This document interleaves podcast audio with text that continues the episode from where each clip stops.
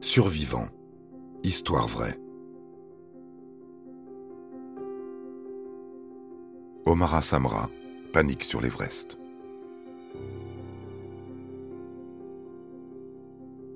Rares sont les aventuriers dont la médiatisation dépasse les frontières. Bien sûr, tout le monde a déjà entendu parler de Mike Horn, ne serait-ce qu'une seule fois. Mais qui connaît celui de l'entrepreneur et conférencier Omar Samra cet alpiniste hors pair est surtout célèbre en Asie et au Moyen-Orient. Mais la détermination dont il a fait preuve pour sauver sa peau lors de l'ascension de l'Everest en 2007 mérite que son récit soit raconté en Occident.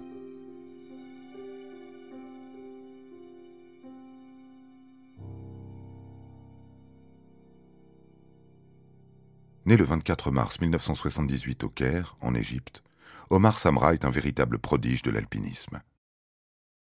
Il se passionne pour l'aventure dès son plus jeune âge.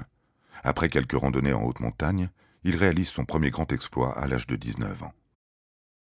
Une expédition qui lui permettra de se préparer aux difficultés qu'il rencontrera plus tard sur les plus hauts sommets du monde. Celle-ci commence à Moshi, en Tanzanie. Nous sommes en été 1997 et l'alpiniste s'apprête à entamer une longue ascension de cinq jours. Le point le plus haut à atteindre est le sommet Uhuru Peak, situé à plus de 5800 mètres. Omar Samra y rejoint son équipe, mais avant d'accéder au camp de base, il faut parcourir plusieurs dizaines de kilomètres à travers la savane et la forêt tropicale. L'ascension commence le lendemain matin. Les prochains jours promettent d'être intenses. Après avoir grimpé plus de 2000 mètres, le jeune Omar se sent de moins en moins bien. Il n'est pas habitué à une telle altitude.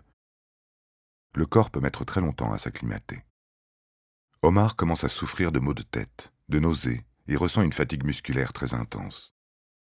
La nuit, il ne parvient pas à trouver le repos nécessaire. C'est complètement épuisé qu'il atteint le camp de haute altitude, situé à plus de 4500 mètres. À la fin du cinquième jour, il atteint le Peak. Ainsi, il a largement dépassé ses limites et se sent prêt à relever des défis encore plus éprouvants. En 2007, Omar Samra entreprend l'ascension de l'Everest. S'il réussit, il deviendra le tout premier alpiniste d'origine égyptienne à y parvenir. Tout le monde croit en ses capacités. Il n'a que 29 ans lorsqu'il entreprend ce qui sera probablement l'aventure de sa vie. Avant de rejoindre le camp de base situé sur le versant sud du mont, il a recueilli suffisamment d'informations pour pouvoir anticiper un maximum de risques. Une dizaine d'années auparavant, un grave accident dû à des conditions météorologiques difficiles a provoqué la mort de huit alpinistes. La plupart d'entre eux n'étaient pas suffisamment entraînés. Pour survivre sur l'Everest, il faut connaître la période idéale pour entamer la montée généralement en juillet et en août, aux périodes les plus chaudes, mais aussi faire preuve de rapidité.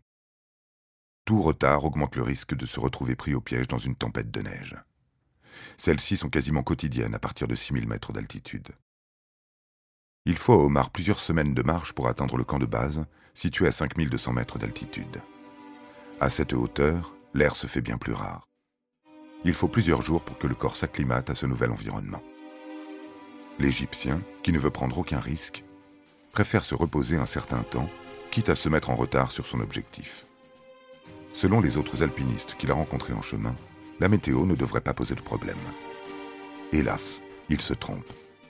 Une violente tempête s'abat sur le camp. Omar se réfugie dans sa tente et attend le bon moment. Mais ce dernier tarde à venir.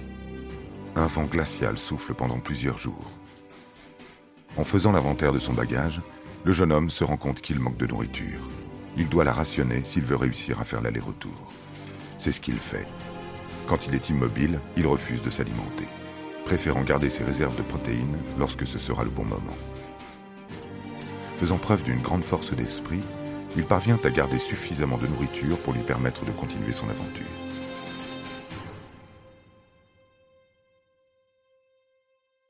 Les conditions météorologiques ne sont pas encore optimales. Mais Omar Samra a déjà pris trop de retard. Pendant que les autres alpinistes continuent à se reposer dans leur tente, le jeune homme part seul à la conquête du sommet. La progression est lente et difficile. Lorsqu'il atteint le camp de base avancé, à 6500 mètres d'altitude, il est épuisé. Ses muscles lui font mal, les bouts de ses membres sont gelés, et pourtant, il refuse d'abandonner. Il lui faudra encore une bonne semaine de marche pour atteindre le sommet.